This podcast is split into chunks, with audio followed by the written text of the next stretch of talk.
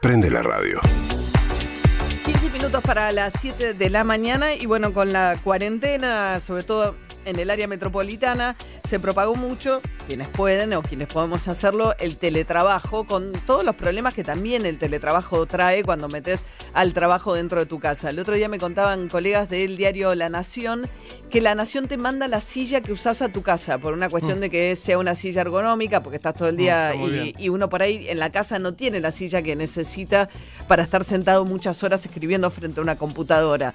Eh, y algunas empresas incluso, digo, también te cubrían el almuerzo y una vez que empezaste a laburar en tu casa perdiste eso. Bueno, Andrés Malandra es sociólogo, magíster en políticas públicas e investigador de un centro que hizo un estudio sobre este tema, se llama el Centro de Estudios Atenea. Buen día Andrés, ¿cómo estás? Hola, buen día María, ¿cómo va? Muy bien, muy bien.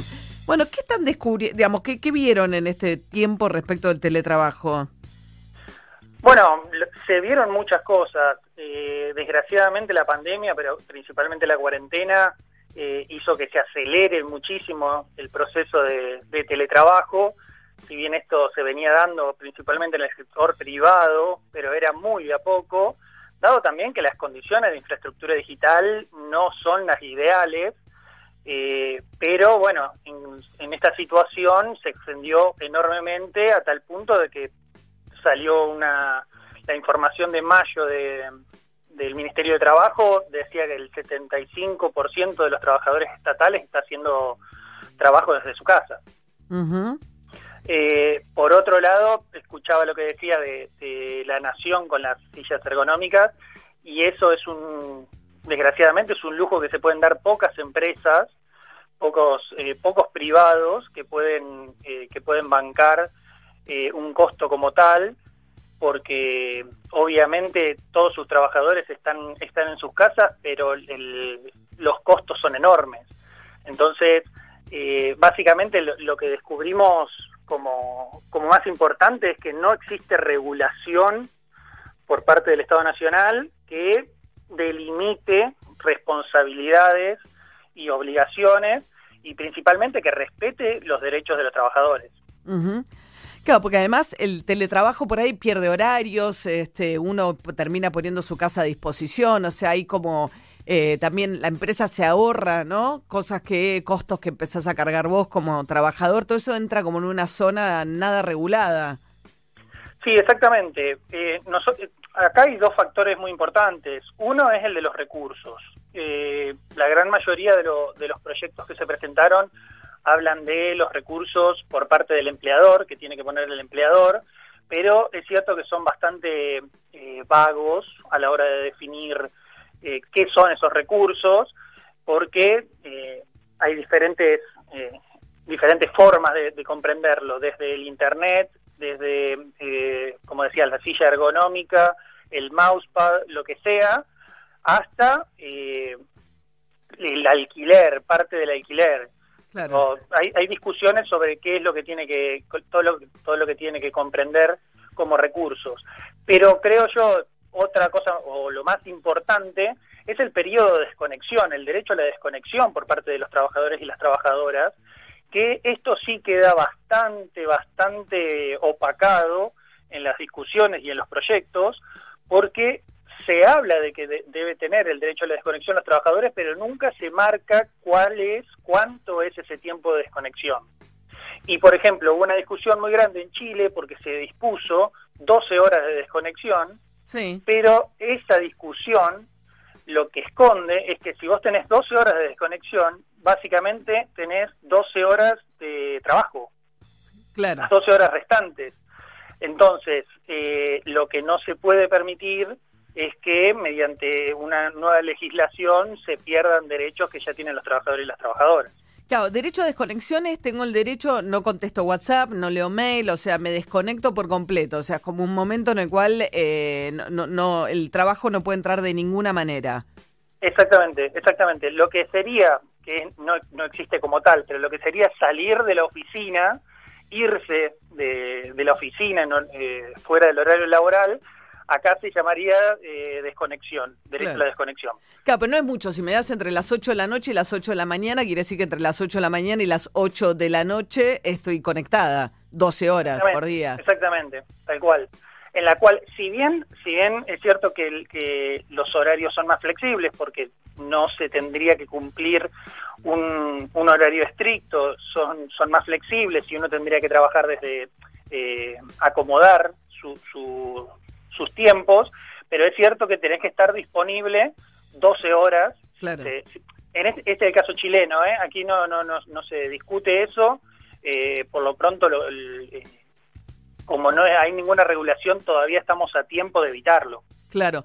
Ahora, claro, no hay ninguna regulación el teletrabajo, o sea, había empezado el teletrabajo como un beneficio, ¿no? Esta cosa de los viernes trabajo en casa eh, y estaba planteado como una cosa eh, a favor de los empleados, ¿no? La posibilidad de un día no tener que ir a la oficina. Ahora, de prepo, mudar toda tu oficina a tu casa tiene otro tipo de consecuencias, no necesariamente tan beneficiosas para el trabajador. Sí, totalmente. la, la diferencia, la distinción entre el, mundo laboral y la vida privada obviamente se, se desvirtúa, se, vuelve medio borrosa. Y en esto creo que resulta fundamental también que lo que figura en la nota y queríamos hacer desde Atenea mucho hincapié en la cuestión de, de la brecha de género, la desigualdad de género que hay, principalmente en la distribución de las tareas del hogar y las tareas del cuidado porque si una, eh, teniendo en cuenta que o tenemos la posibilidad de generar una nueva regulación sobre el teletrabajo, teniendo en cuenta que va a afectar la dinámica cotidiana en los, hogares, es fundamental que no reproduzca las, eh, los roles de género que, que en este momento están dados. No podemos permitir que las mujeres sigan siendo las principales encargadas de las tareas de cuidado y del hogar, que a su vez a eso se le sumen pocas horas de desconexión. Eh, hay, hay un solo proyecto de los que se presentaron que habla de políticas de cuidado, es uno que, presentaron desde el Frente de Todos eh, Gisela Marciota eh, y, esa por ese lado, que habla de las políticas de cuidado, pero de una manera en la cual eh, no eh, plantean que si una persona tiene tareas de cuidado o personas a cargo, puede reducir su carga de trabajo, la jornada laboral, etcétera. Eh, es buenísimo que se visibilice esto, pero también es cierto que se necesitan políticas activas para no reproducir los roles de género. Claro, claro, pues si estás, eh, si promoves el teletrabajo y eso significa que la mujer va a estar trabajando más dentro de su casa, pero eso además la compromete más con las tareas de la casa, finalmente es, para peor.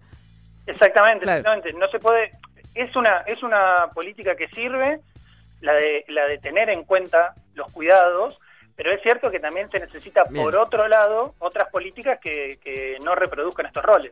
Andrés Malandra, sociólogo, magíster en políticas públicas, investigador del Centro de Estudios Atenea, que hizo esto sobre el teletrabajo, un terreno, digamos, al que nos hemos visto... Eh, digamos, lanzados de prepo a partir de la cuarentena en algunos tipos de trabajo, no todos se pueden este, hacer en forma a la distancia, y sobre el cual no hay ninguna regulación hoy en la Argentina, pero hay algunos antecedentes en el mundo que están empezando a pensar qué hacer con esto. Gracias, Andrés.